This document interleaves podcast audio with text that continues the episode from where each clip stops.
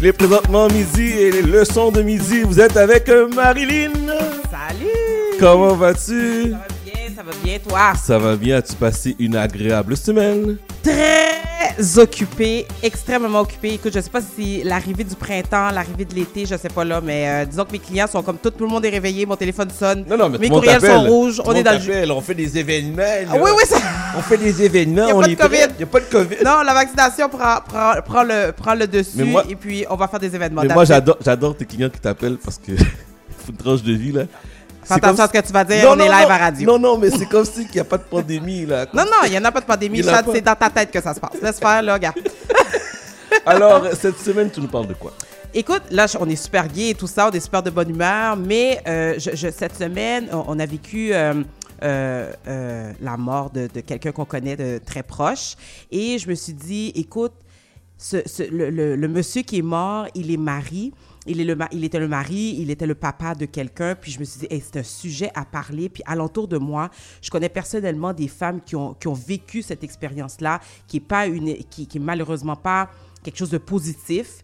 Et je me suis dit, pourquoi ne pas en parler? Et je suis sûre que c'est un sujet que, euh, qui intéresse beaucoup de personnes, parce que j'ai vu ça sur les médias sociaux cette semaine, euh, comment que l'engouement était là, puis les gens étaient curieux de savoir, oh my God, comment les filles font, comment tu fais pour passer au travers? Parce qu'évidemment, quand tu te maries, tu te maries pas en pensant, hey, il va mourir dans 5 ans, dans 10 ans, Ouais. puis euh, ça va être correct, tout va être correct. Non, non, tu te maries, puis tu te dis, c'est pour le meilleur et pour le pire, pour la vie, puis ça va durer 45 ans de mariage, la vie est belle, les enfants vont grandir, tu vas avoir un chien, un chalet. Tu sais, comme tu as des T'as des ambitions, tu as des plans. Ouais.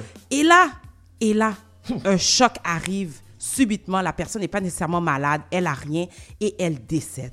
Et là, on vit un deuil, on doit faire face à cette situation-là.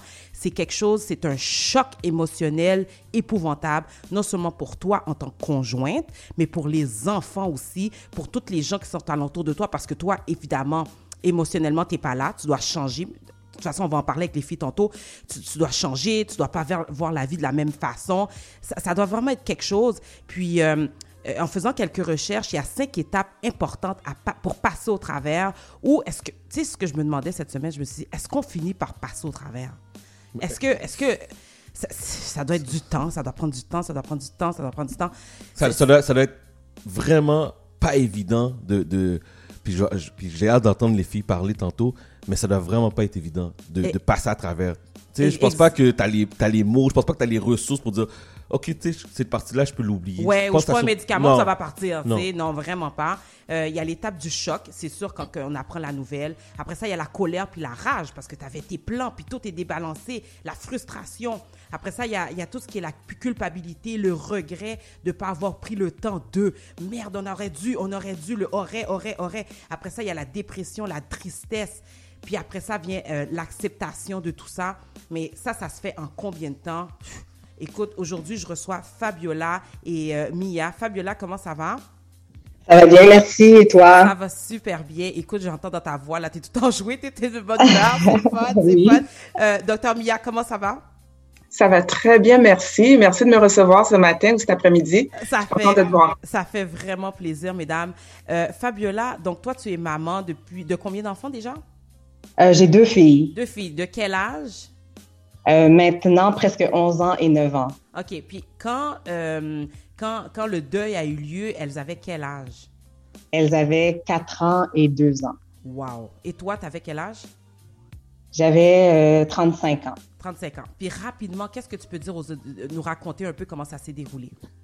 Ben, rapidement, euh, il était, ben, il avait la, mal à la tête. Il se peignait de maux de tête. euh, puis ça a duré probablement comme un bon deux jours. Mais dans la deuxième journée, euh, il mangeait pas, il se levait pas et tout ça. Donc, euh, il était très têtu. donc Il voulait pas aller chez le médecin. Il voulait pas aller chez le médecin.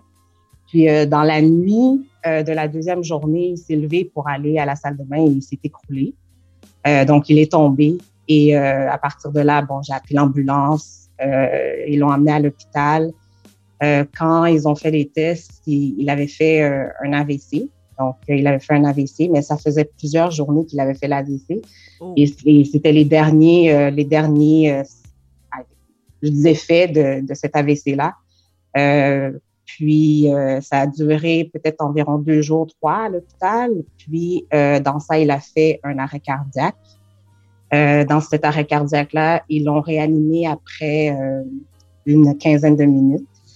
Et après la réanimation, bon, euh, il y avait beaucoup de dommages à son cerveau. Et quelques jours plus tard, je recevais l'appel du médecin pour un rassemblement à la à l'hôpital parce qu'il n'allait pas survivre de, de cette séquelle-là, de, ce, de cet arrêt cardiaque-là. Et euh, donc, euh, le 31 décembre, on se rassemblait. Euh, Ça s'est passé le 31 décembre. 31 décembre. le 31 décembre, on se rassemblait pour dire adieu. En fait, on faisait nos, nos au revoir. Et il est décédé quelques minutes après le 1er janvier. Est-ce que tes enfants étaient là quand vous, vous avez fait votre dernier au revoir? Non, les enfants n'étaient pas là. Donc, pour les enfants, ça a été comme une cassure parce que lui, eux, il avait vu comme tout enjoué, tout content, euh, peut-être deux semaines avant. Et puis là, il est tombé dans la nuit. Les enfants, ils dormaient. Et ça a été le dernier, euh, ça a été la dernière fois qu'ils ont vu euh, leur père. C'était, c'était durant la nuit. En fait, durant la, la, journée où il était en santé, pleinement, vivement en santé. Donc, ils n'ont pas fait, ils n'ont pas vu vraiment leur père et la, sa détérioration. Ça a vraiment été comme subitement comme ça. Fabiola, tantôt Marilyn a parlé en, en, en début euh, que c'est des souvenirs que tu peux pas oublier. Comment tu fais pour passer à travers ça? 31 décembre, quand tout le monde est dans la festivité parce qu'on passe une nouvelle année, comment tu vis ça, toi? Ben, c'est ça, en fait, depuis, depuis ce temps-là, disons que la période des fêtes, c'est toujours une période qui est beaucoup plus difficile. Je pense que même aujourd'hui encore, avec les filles et tout ça, euh, c'était le, le, côté, bon, il faut paraître comme la vie normale d'un côté avec les enfants parce que c'est la période des fêtes, on doit célébrer. Mais dans le fond, moi, je suis pas dans, dans, les, dans, dans, la, dans, la, dans la joie. Dans la joie parce que euh, mon conjoint est en train de se battre pour sa vie. Hmm. Puis, euh, fait que c'est vraiment le, de balancer les deux. De, de, de, balancer tout ça. Donc, euh, d'essayer d'avoir un certain normal, une certaine normalité pour les enfants avec la période des fêtes. Puis, ben, finalement, avoir à dire aux enfants que, bon, c'est euh, papa, ben, il est décédé aussi, c'était de, leur faire comprendre ça en tant que jeunes enfants de 4 ans et 2 ans. Est-ce qu'ils ont compris? Parce que 2 ans et 4 ans, c'est quand même jeune. Peut-être celle de 4 ans? Celle de 4 ans, elle avait un peu, elle avait plus de compréhension, mais euh, pour elle, c'était encore, euh, c'était, la plus jeune, bon, elle, elle était comme, hein, where's daddy, where's daddy? C'était comme elle demandait tout le temps pour son père. Euh, mais celle de 4 ans, quand elle entendait justement sa petite sœur demander pour papa, ben elle était comme oh well it's gonna be okay, it's gonna be okay, tu sais comme elle était comme ah, toujours euh, la personne qui allait comme genre ok on parle pas de ça maintenant comme ok on, va être correct, on va être correct. c'était jamais quelque chose on dirait qu'elle a voulu même entamer comme conversation. C'est comme ok non c'est correct, on est correct, on est correct. Alors, je rappelle aux auditeurs qu'on est en train de discuter avec euh, Dr. Mia McNeil et Fabiola Belotte concernant la mort de leur conjoint. Alors, euh, Mia, de ton côté, euh, vers, à quel âge que toi c'est arrivé? À quel âge tes enfants avaient et toi? Donc, j'avais 39 ans lorsque je suis devenue veuve. À ce, ce moment-là, mes enfants avaient 11 ans, 12 ans, 15 ans et 18 ans. Donc, toi, c'est l'adolescence. Toi, les filles sont conscientes, ils, ils savent qu'est-ce qui se passe. Fait comment, comment c'est arrivé exactement? Euh, donc, il est décédé le 25 mars 2019. Puis, ce soir-là, le soir d'avant, je suis arrivée à la maison quand même tard. Puis, il dormait déjà. Euh, puis, il aime la chambre extrêmement glaciale. Donc, euh, en tant que personne qui aime ça chaud, j'ai ouvert le calorifère. Puis, il se réveille. Puis, il dit, Oh my God, it's hot. Puis j'ai dit, babe, est-ce que tu veux que je te descende la température? Puis elle a dit, don't worry about it, je m'en vais, je vais aller dormir sur le divan. Donc, euh, il dort sur le divan, puis vers minuit et demi, je me réveille, je reçois un page de l'hôpital, puis pendant que je suis réveillée, j'entends qu'il tousse, il tousse, il tousse. Puis, à un moment donné, je voulais descendre en bas, mais finalement, j'entends ses pas vers la cuisine, donc je me dis, ah, OK, il se lève, va prendre un verre d'eau, il est correct je me m'apprête à m'endormir, puis je reçois comme un gros frisson là qui me passe là au travers de la colonne là. Puis j'ai j'ai cette idée que comme s'il y a quelque chose qui va arriver. Ah ouais. Euh. Puis je m'endors comme ça. 5h14 du matin, ma plus jeune, euh, qui avait 11 ans à l'époque, me réveille, puis elle dit Mommy, Mommy, I think daddy's dead. Wow. Donc, bien sûr, la terre arrête de tourner. Puis, euh, je descends en bas, mais j'ai ce frisson-là, ça me revient en tête comme, oh my God, est-ce que ça se peut vraiment? Puis vraiment, il était euh, mort sur le divan. Euh, il tenait son oreiller, là, puis il avait un beau sourire aux lèvres, puis oh il était parti, tout oh. simplement. Wow! OK. OK. Et, et, toi, là, là, ça se passe. Quand tu appelles les ambulances, j'imagine, puis tout ça se passe. Les filles réagissent comment? C'était un choc. C'était un choc. Euh, moi, j'appelle les ambulanciers, ils arrivent avec la police, ils essaient de réanimer. Moi, c'est comme je savais qu'il n'y avait rien à faire. Comme je l'ai vu, là, il n'était pas très, très pâle, mais je savais qu'il était parti. Là. Juste le frisson que j'avais reçu, c'était comme That's not gonna change. Puis, fait que les filles se le sont dit, c'est comme on s'est réveillé dans un choc, tout le monde. Là. Puis, euh, je pense que ce qui était beau dans notre histoire, c'est qu'il avait voyagé pendant deux semaines juste avant. Puis, il était revenu à la maison le vendredi, puis il est décédé dimanche à lundi. puis, c'est un week-end. C'est ça. Puis, tu sais, il aurait pu mourir dans une chambre d'hôtel, tu sais, comprends-moi. Puis, il était à la maison, on était toutes là. Puis, je pense que au moins, on a eu comme ce dernier closure de juste être ensemble, même si c'était très tragique. OK, OK. Pour revenir à Fabiola, comment tu vis ça, le vide du manque de cette, cette ben hier, je pense j'ai mis un, story là où que tu vois la femme qui dort sur le lit puis la, ton conjoint est pas là. Comment tu vis ça? C'est drôle parce que cette image-là, moi, j'ai pas dormi dans la chambre. Euh, j'ai passé peut-être à peu près euh, huit mois à dormir sur le sofa. J'ai euh, jamais dormi dans la chambre pendant un, longtemps. Puis, tu parlais justement de des différents des différentes étapes. Moi, je pense que la, le côté colère a duré quand même longtemps. ça a duré longtemps dans le sens où est-ce que tu sais j'acceptais pas que on je me sentais dérobée. J'ai ben senti comme on, m'a volé quelque chose de, super important. Puis, euh, tu sais, c'était aussi euh, des fois d'entendre les mots encourageants des d'autres personnes. Puis comme, laisse faire, qu'est-ce Je voulais rien entendre. Oui, oui. T'étais frustrée. Oui, oui, j'étais frustrée. Puis je l'ai été quand même assez longtemps, je pense, parce que rien était encourageant, rien était. Pour moi, c'était comme j'ai été volée totalement. Puis euh, ce vide-là, ben ça, ça a été aussi, tu sais, comme euh, les filles, plus euh, elles, vieillissaient, ben tu sais, plus c'était comme, on dirait, comme eux aussi se sont sentis comme ça. Fait que tu sais, c'était comme un peu un, un, delayed reaction tout le temps avec avec les filles. Il fallait comme gérer leurs émotions et tout. Fait que ça, ça a duré comme, quand même, tu sais, je peux, je peux dire, ça fait six ans, là, mais tu sais, des fois, on y repense encore, tu sais, ce moment où est-ce que t'es comme, shit, tu sais, c'était, c'était, Lorenzo, c'était, he was my best friend, là, c'était mon meilleur ami, c'était, la personne qui me comprenait le mieux de, toutes les relations que j'ai eues. Fait que là, c'est comme, j'ai, ça, ça, ça finit tellement rapidement. Il y a la, coupure avec les enfants qui, qui eux, ils n'ont pas eu la chance de dire au revoir. T'sais, eux autres, ils étaient là un jour, puis après ça, ils n'ont plus jamais été là. Donc, euh, c'était ça, c'était de d'essayer. Après ça, c'était du regret. J'aurais dû les emmener à l'hôpital, j'aurais dû. Mm. Fait que, tu sais, je me suis blâmée longtemps. Je me suis blâmée longtemps, longtemps. Puis je pense encore des fois, je me blâme encore. Ça m'amène à te euh, demander, est-ce que tu suis une thérapie? Est-ce que tes enfants suivent une thérapie ou... Euh... Euh, elles, elles en ont suivi une. Moi, moi, ça a été court. Moi, ma thérapie, c'était je voulais savoir comment gérer ça avec les enfants. Oui. Donc, euh, c'était, tu sais, je savais que j'avais de la peine, je savais que j'avais de la colère et tout ça, mais tu sais, moi, pour moi, c'est important. Comment je gère ça avec mes enfants? Fait que les thérapies que j'ai suivies, c'était vraiment ça. Les enfants en ont suivi aussi.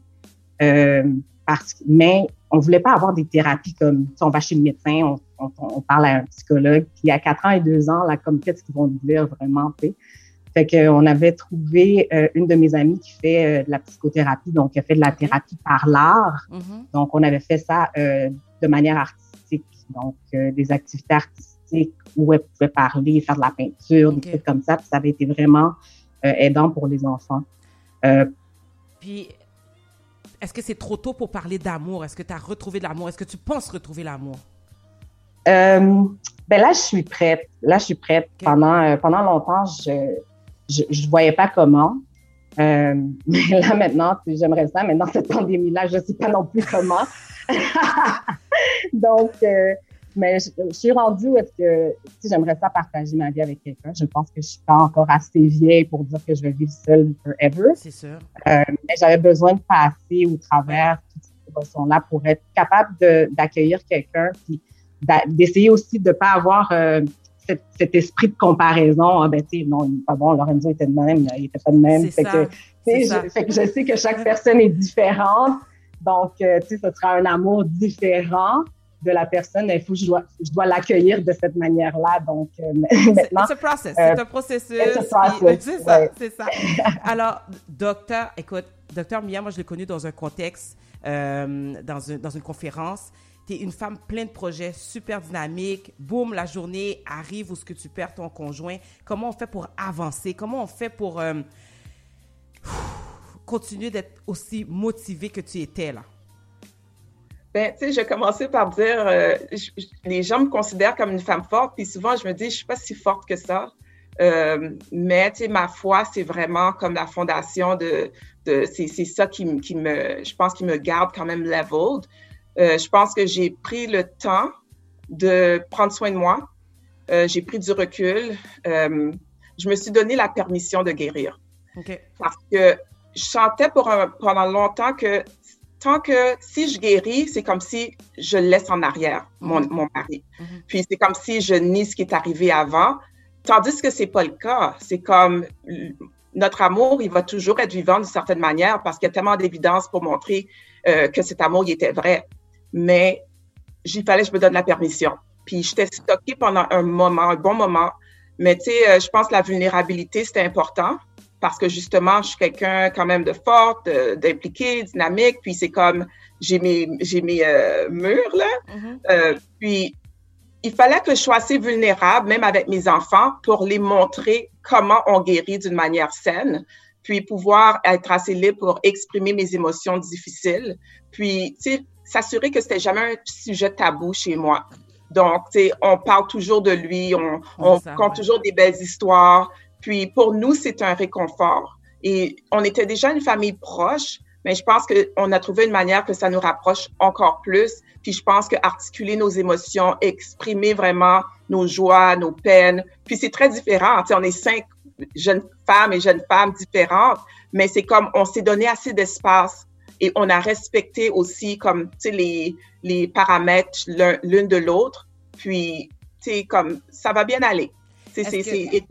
Est-ce que tu as trouvé ça difficile, le fait que, parce que toi, tu es aux États-Unis, je veux juste dire un peu le contexte aux, auditeurs. Toi, tu habitais aux États-Unis avec ton conjoint, tes filles, puis ta famille est ici à Montréal. Comment tu as fait pour vivre, pour jongler avec tout ça? Parce que tu es tout seul, puis quand tu vis ça, tu as besoin de tes ressources, là. Tu as besoin de tes repères.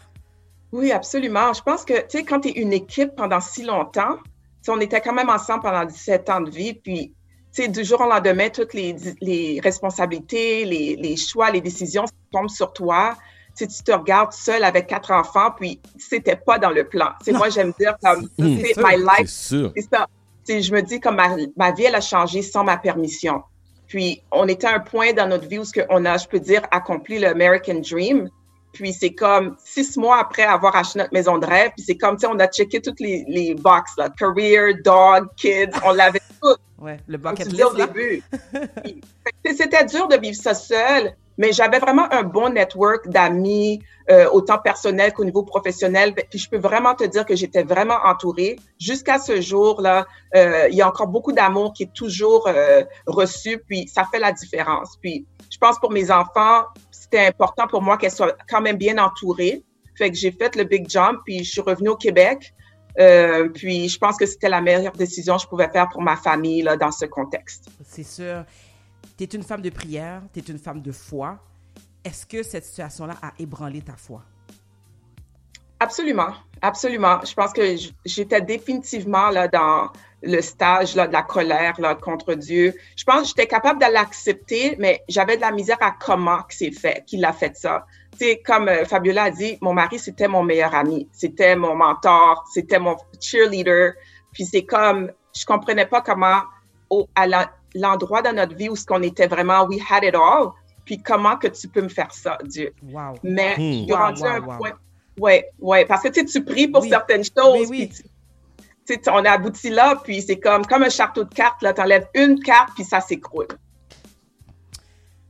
écoute, tu me dis ça, puis je suis super émotive parce que moi, mon mari, c'est mon meilleur ami, puis effectivement, c'est comme ça qu'on monte le château de cartes, puis d'un coup de même, c'est vraiment quelque chose.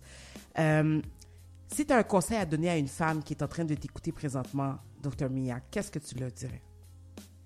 Je pense que je leur dirais de ne pas, je sais pas comment dire ça en français, mais don't over-identify with the loss.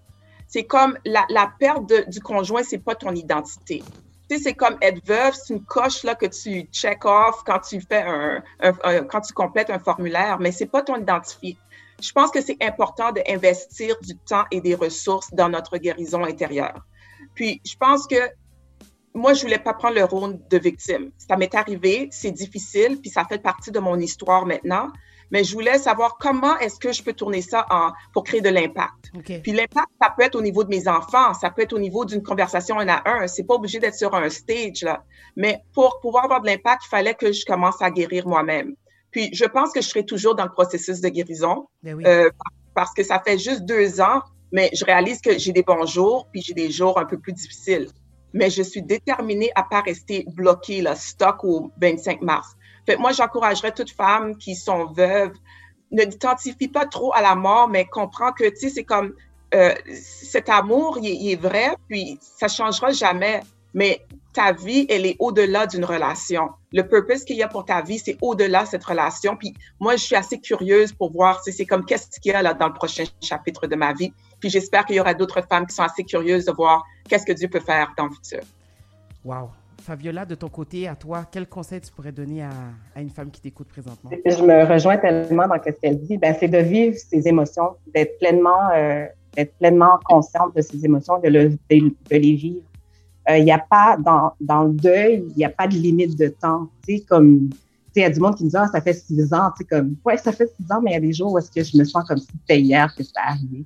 Donc, euh, il n'y a pas de limite de temps et c'est vraiment de prendre le temps de, de, d'être consciente de, de, ses émotions. Euh, tu sais, par rapport aux enfants aussi, c'était... Euh, tu sais, moi, mes enfants, ils avaient 4 ans et 2 ans, puis les gens, ils aiment ça utiliser des métaphores. « Oh, Dieu avait besoin de lui. Euh, tu sais, il y, y, avait quelque chose de mieux pour lui. Puis j'étais comme, what, I'm not good. Tu sais, hmm. justement, tu disais comme ça de pas t'approprier de, de, ça. Ben, j'étais comme, même, ça veut dire que moi, j'étais pas assez bonne pour lui. Ça veut dire, c'était comme, on dirait, tout était devenu genre, ah, mais comme what about his kids? C'est comme il y avait rien de meilleur pour ses enfants, tout ça. Donc, c'était aussi de d'être capable de, de, de cerner ses enfants puis de de leur faire comprendre que euh, parler de métaphores, ça fonctionne pas pour des enfants de 4 ans. Moi, elle me disait, sais, comme, oh, God is, is um, daddy's he's, a, he's a star now. Tu elle me demandait c'est quelle étoile? Je sais pas c'est quelle étoile. C'est une étoile? C'est ça, c'est trop abstrait, là, ça marche pas. Fait que là, j'étais comme, non, non, fait que c'était vraiment de ça, c'était de vraiment être franc avec les enfants, même s'ils ont 4 ans et 2 ans, de, de leur parler de vraiment ce moment-là et que c'est quelque chose qui est qui est courant, puis que ça arrive. Donc, il fallait vraiment être littéraire avec eux et non pas métaphorique avec eux.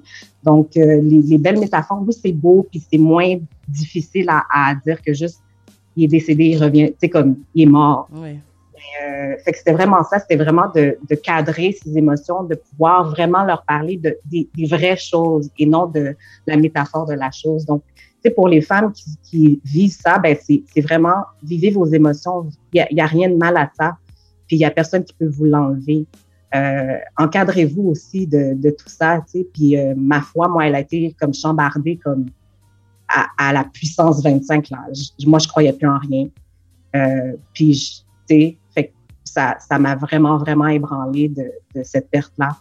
Euh, puis petit à petit, ça revient, on reprend confiance, on reprend cette force-là qu'on a, mais qu'on on la voit pas parce qu'on était, moi pour de vrai, j'étais comme dans un noir total. Donc, euh, ça, quand même, ça va bien aller. on, ressort de ça grandi énormément. Écoutez, mesdames, on pourrait continuer longtemps. Je vous dis merci, merci, merci de partager, merci d'avoir ouvert votre cœur, euh, de nous avoir donné des conseils aussi. Je crois que vous avez aidé beaucoup de personnes, même moi personnellement, ça m'a ça, ça m'a ébranlé, là. Je, je, je, sais pas, là. On n'est pas prête. On sera jamais prêt, je pense, à vivre ça. Puis, euh, anyway, merci beaucoup. Puis, euh, longue vie à vous deux. Félicitations pour vos filles. My God, vous avez toutes des filles en plus. Oui, c'est vrai, c'est vrai. Félicitations. euh, bonne continuité dans tout ce que vous faites, dans vos projets. Je vous souhaite de l'amour, de l'amour à profusion, mesdames. Bon week-end. Merci, merci, beaucoup de m'avoir reçu. Merci. Ça fait plaisir. Restez là, restez là, restez là, restez là. Euh, moi, c'est, je, je salue votre courage je salue votre persévérance. Je salue aussi votre joie de vivre. Euh, je sais pas, moi j'ai pas hâte, j'espère pas vivre ça. Puis, mais je regarde comment que vous avez une joie aujourd'hui. Puis euh, je tiens à saluer ça parce que c'est pas évident euh, par où ce que vous êtes passé. Puis euh, je donne énormément un grand respect. Puis continuez, puis donner de l'amour à vos enfants. Je pense que c'est très important. Puis vous m'avez beaucoup inspiré aussi aujourd'hui. Oui, Donc, je tenais, je tenais vraiment à le dire, là, avant de vous laisser partir.